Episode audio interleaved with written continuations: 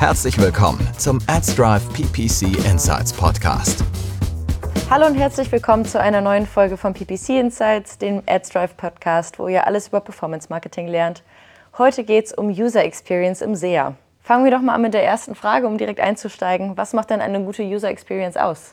Also ich glaube, generell kann man erstmal sagen, eine gute User Experience ist eigentlich ein positives Erlebnis für den Nutzer. Ne? Also wenn ich als Nutzer eine positive Erfahrung habe, das steckt ja auch schon in dem Wort User Experience, dann ist die User Experience in der Regel positiv. Wenn ich ein negatives Erlebnis habe, dann ist es halt eben eine schlechte User Experience oder eine negative. Und wenn wir jetzt auch mal über uns selber nachdenken und unser, über unser Surfverhalten im Internet, dann ist es auf jeden Fall ja wahrscheinlich so, dass uns so Dinge stören wie Pop-ups, die irgendwie nervig sind. Das genau. ist natürlich schon mal negativ. Ähm, wenn irgendetwas nicht funktioniert, das heißt, ich will auf eine Seite gehen, das funktioniert aber nicht, oder ich versuche irgendein Formular auszufüllen, kann das nicht absenden, das stört mich natürlich. Das ist halt einfach alles eine negative User Experience. Und die positive User Experience wäre das Gegenteil. Also wenn ich Spaß habe, wenn ich sehr einfach die Seite bedienen kann, ähm, wenn ich vielleicht auch eine Art Gamification drin habe oder wie bei Booking hat das, glaube ich, die sagen immer, ah, das hast du gut gemacht. Es gibt nämlich nur noch ein äh, Hotelzimmer und das hast du dir gerade gesichert und du brauchst yes. jetzt nur noch das und das angeben. Also so dieses Mut machen, ach komm, du hast es schon fast geschafft. Da habe ich natürlich dann auch immer gute Laune, weil ich weiß, okay, es ist nicht mehr viel. Ist schon so gut wie fertig. Ähm, also alles, was irgendwie einfach sehr, sehr simpel ist, wo ich genau weiß, wo ich hin muss, wo ich klicken muss und was einfach mir gute Laune bereitet und wo ich Spaß habe und was schnell geht, das ist eigentlich dann wahrscheinlich eine positive Experience. Eine gute User Experience ist also eine Webseite oder ein Plugin, was leicht bedienbar für den User ist und wo sich der User gut beifühlt und gut abgeholt wird. Genau. Wie lässt sich das denn auf SEA übertragen? Ja, im SEA ist es natürlich so, dass eigentlich ich schon einen Schritt vorher starte. Das heißt, ich mhm. starte nicht unbedingt auf der Webseite, sondern SEA ist ja Suchmaschinenwerbung. Das heißt, grundsätzlich habe ich eine positive Experience, wenn ich finde, was ich suche. Ja, mhm. Ich gehe natürlich zu Google in die Suche und ich habe irgendetwas, wonach ich suche, sonst würde ich halt diesen Schlitz nicht bedienen. Und das will ich auch finden. Und mhm. wenn ich das tue, dann ist es auf jeden Fall super. Und es geht eigentlich mit der Suchanfrage los. Und wenn ich dann eben Werbung schalte, dann ist die erste Grundvoraussetzung schon mal, dass die Anzeige dazu passt. Ja. Man sieht das manchmal, dass ich beispielsweise eintippe, ich möchte rote Sweatshirts von Puma kaufen und dann kommt äh, eine Werbeanzeige, wo einfach nur steht Sweatshirts von Puma. Da weiß ich nicht, ob die rot sind, sondern ich weiß nur, es geht irgendwie um irgendwelche Sweatshirts oder Pullover von äh, Puma. Das heißt, ich bin vielleicht noch nicht optimal abgeholt. Mhm. Oder ich sehe nur rote Sweatshirts kaufen und weiß nicht, ist, sind die von Puma, sind die von Adidas, sind die von Nike. Auch nicht optimal, ja. Also das Erste, woran es schon mal scheitern kann in Bezug auf die User Experience ist, passt vielleicht schon die Anzeige nicht zu dem, was ich gesucht habe. Mhm. Und dann ähm, ist der nächste Schritt immer natürlich auch noch die Landingpage. Also so ein bisschen das, worüber wir vorhin schon gesprochen haben. Ja.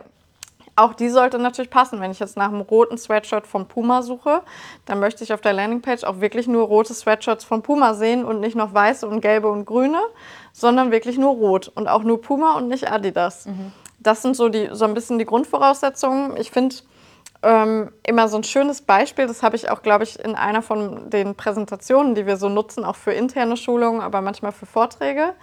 Äh, da gibt es so einen schönen Screenshot da hat jemand gesucht eigentlich nach einer Regenwald-Lodge äh, oder nach Regenwaldtouren in Ecuador und dann kriegt man ein Angebot für Amazonas-Touren in Brasilien. Ja, das ist natürlich ah, dann okay. das falsche Land. Das heißt, es mhm. ist natürlich nicht optimal.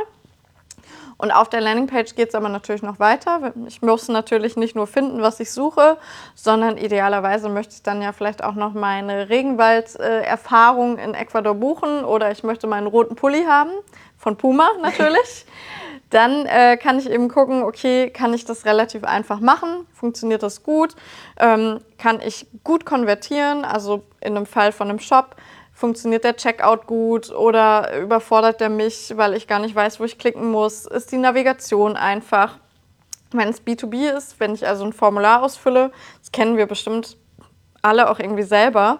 Wenn ich so ein Formular habe, dann habe ich eigentlich gar keine Lust, das alles einzutippen. auf gar keinen Fall. So, da gibt es dann natürlich auch immer so ein paar Tricks. Man kann das aufsplitten über mehrere Seiten. Ich glaube, das kennen wir auch alle. Dann gibt man immer so drei Sachen ein, auf einmal sind dann nochmal fünf mehr. Genau. Aber das wirkt halt häufig auch ein bisschen motivierender, wenn man weiß, okay, ich gebe die drei Sachen ein und dann wirkt man manchmal nicht so überfordert, als wenn man halt eben so eine große lange Liste an Feldern hat. Ähm, das heißt, dieser ganze Prozess muss eben möglichst einfach sein, möglichst gut funktionieren. Die Felder, die wir nicht brauchen, die gerne auch rausnehmen. Manche Sachen sind ja immer auch selbsterklärend. Das heißt, da kann man immer gucken, okay, welche Informationen brauche ich denn jetzt wirklich ähm, und was ist eher so ein bisschen zusätzlich und wie kriege ich das eigentlich hin, dass der Nutzer relativ schnell zu seinem finalen Ergebnis kommt. Ja. Es gibt da ja auch diverse Sachen im Checkout-Prozess, zum Beispiel über PayPal, Checkout oder Checkout über Amazon, wo dann auch schon die Lieferadresse automatisch gezogen wird und ich das alles gar nicht mehr angeben muss. Das ist natürlich super. Ist, Viel äh, bequemer. Genau, ist für den Nutzer bequem. Und alles, was mir eigentlich das Leben leichter macht, ähm, das ist natürlich auch immer positiv für die User Experience. Und wie bekomme ich die, wie bekomme ich die Ergebnisse dann so genau zugeschneidert, beziehungsweise wie kann ich die User Experience dann überprüfen? Also positiv beeinflussen kann ich sie natürlich, indem ich alles ähm, eliminiere, was quasi stört. Und ähm, positiv ist es natürlich auch immer, wenn ich diesen Prozess sauber abbilde. Ja, also von Suche über Anzeige zu Landingpage. Und um das so ein bisschen zu überprüfen, gibt es unterschiedliche Möglichkeiten. Am besten ist immer, ich äh, suche mir jemanden, der gar nichts mit meiner Webseite oder mit meinem Unternehmen zu tun hat. Also jemand Außenstehenden. Vielleicht auch jemanden aus äh, einer anderen Altersgruppe. Das heißt, ich kann vielleicht mal meine Eltern fragen. Ähm, ich kann vielleicht auch junge Leute fragen, also einfach aus unterschiedlichen Alterskategorien, die vielleicht gar nicht so genau wissen, worum es geht. Und denen kann ich dann zum einen natürlich die Seite schicken, wo ich mit meinen Anzeigen hin verlinke. Das kann jetzt auch für Social Media zum Beispiel einfach die Landingpage sein. Ähm, das kann für SEA die Landingpage sein. Und dann kann ich mal gucken, bekommt der das eigentlich hin? Also bekommt der den Buchungsprozess hin oder den Anfrageprozess? Ähm, funktioniert alles auf der Seite selber? Ja, wie lange braucht er eigentlich dafür, um diesen Kauf abzuschließen oder um eben das Formular auszufüllen? Ist das zu lange? Fällt ihm irgendwas auf, was nicht funktioniert, wo er fünfmal klickt, bevor er es endlich absenden kann? Ja. Wo er vielleicht irgendwie Unterstützung brauchen äh, würde oder sie? Und die andere Sache ist, ich kann natürlich demjenigen auch eine konkrete Aufgabe geben und sagen, guck mal, such mal nach Produkten von dieser Firma. Ja? Äh, Und dann kann man nämlich mal überprüfen, wie würden die Leute das eigentlich eintippen. Würden die vielleicht suchen die ganz anders als die Keywords, äh, auf die wir buchen. Stimmt, ja. Vielleicht haben die ganz andere Ideen, wie sie danach suchen würden. Und dann gucken wir mal, finden die uns eigentlich und kommen die dann eben auch zum Ergebnis.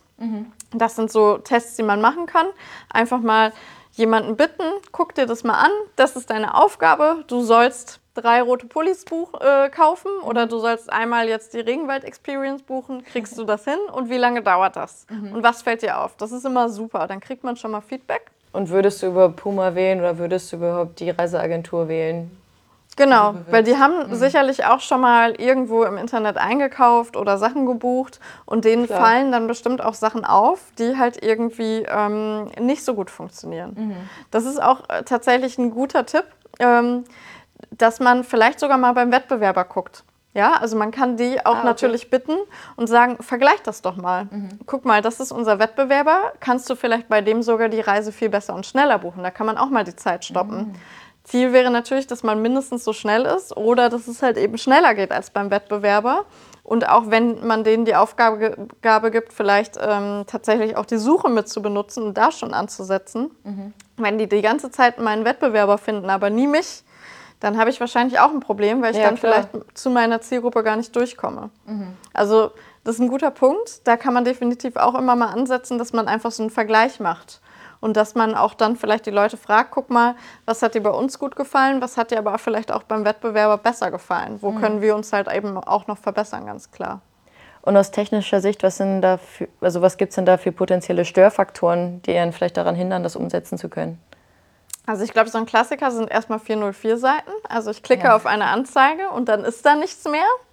Manchmal auch Weiterleitungen. Also nicht bei jedem ist das ja so, wenn vielleicht irgendwie ein Produkt beworben wird, was nicht mehr verfügbar ist oder äh, wenn es um Reisen, gerade bei so Deals, um irgendwelche Deals geht, die nicht mehr verfügbar sind, landet man manchmal auf einer 404-Seite. In anderen Fällen wird man aber auch weitergeleitet.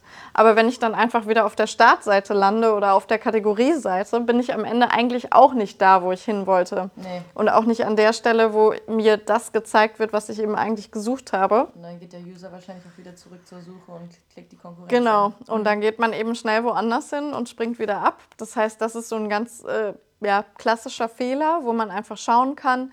Ähm, wir nutzen gerne bei unseren Kunden auch Skripte, um das einfach zu monitoren. Also da kann man einfach mal nachsuchen. 404 Monitoring Script. Das wird man relativ schnell finden. Kann man in seinen Google Ads Account einfach einbauen. Das Skript durchläuft dann halt einfach den Account und prüft einmal, wo ähm, laufen Anzeigen ins Leere. Also wo bekomme ich 404 Fehler? Das wollen wir natürlich nicht. Sollten wir dann natürlich schnellstmöglich äh, korrigieren. Und das macht man dann, indem man die Landingpage anpasst. Genau. Okay. Wenn, das, wenn man jetzt was bewirbt, was wirklich nicht mehr verfügbar ist und ich auch keine Alternative habe, dann müsste ich halt eben die Sachen pausieren. Ähm, oder ich passe es halt einfach an auf ein ähnliches Angebot. Oder vielleicht hat sich auch tatsächlich die Seite verändert und das Produkt ist jetzt ganz woanders zu finden. Passiert auch häufiger. Genau, da kann ich einfach dann reagieren. Ähm, ansonsten haben wir natürlich noch sowas wie Ladezeiten.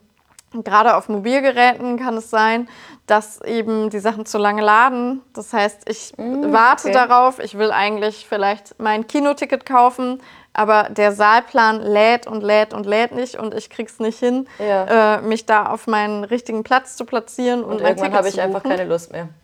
Genau, dann gehe ich einfach hin, dann denke ich, ach, ist egal, ich mache zu einem anderen Kino. Entweder anderes Kino oder ich mache es dann doch an der Kasse und das ist natürlich trotzdem auch eine negative, negative User Experience. Das heißt, Mhm. das wollen wir natürlich verhindern.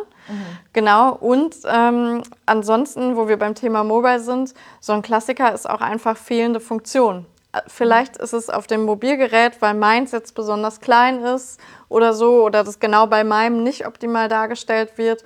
Vielleicht kriege ich es gar nicht hin, ähm, meinen Sitzplatz auszuwählen, auf dem Saalplan zum Beispiel. Wenn Weil ich jetzt mich die ganze Zeit verklicke.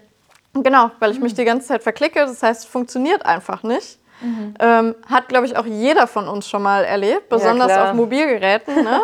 Also das sind natürlich so typische Störfaktoren. Ähm, deshalb vielleicht bei dem Test, wenn ich jemanden frage, einfach auch mal gucken, ähm, dass wir jemanden fragen, nicht nur mach's auf deinem Laptop, sondern mach's auch einfach mal auf dem Mobilgerät. Kann man auch machen. Was es son ansonsten noch mal manchmal gibt, ist, wenn man gerade so ein Formular hat, dass es Pflichtfelder gibt und derjenige, der das ausfüllt, übersieht die, aber die sind nicht extra gekennzeichnet. Ah, okay. Und dann muss ich, wenn das so ein langes Formular ist, alles nochmal durchsuchen. Da ist es natürlich super gut, wenn ich dem Nutzer das einfach sehr einfach mache und wenn dann die Sachen hervorgehoben sind. Wenn das zum Beispiel rot umrandet ist, hier, guck mal, an der Stelle fehlt noch was. Also alles, was irgendwie die Bedienung leichter macht, ist immer gut und alles, was die Bedienung schwer macht, ist natürlich immer negativ. Ja, das macht Sinn. Genau. Und ich habe es auch schon erlebt, dass Kunden von uns auf äh, Formulare oder Seiten verlinkt haben, wo man das Formular nicht abschicken konnte. Das ist so. natürlich auch super ärgerlich. Dann konnte man das komplett ausfüllen, aber nicht abschicken. Genau. Na, super. Ja, das wollen wir natürlich nicht. Also Nee. solche Störfaktoren sollte man dann definitiv auch noch eliminieren. Wenn ihr noch Fragen an Lara habt oder Sachen, die wir vielleicht noch im Podcast behandeln sollen, dann stellt sie uns bitte in den Kommentaren. Und ansonsten Ja, wir für verabschieden deine uns. Insights. In zwei Wochen sehen wir uns wieder und ihr könnt uns natürlich auch an podcast.adsdrive.com schreiben. Da kommen eure Fragen auf jeden Fall auch an. Tschüss!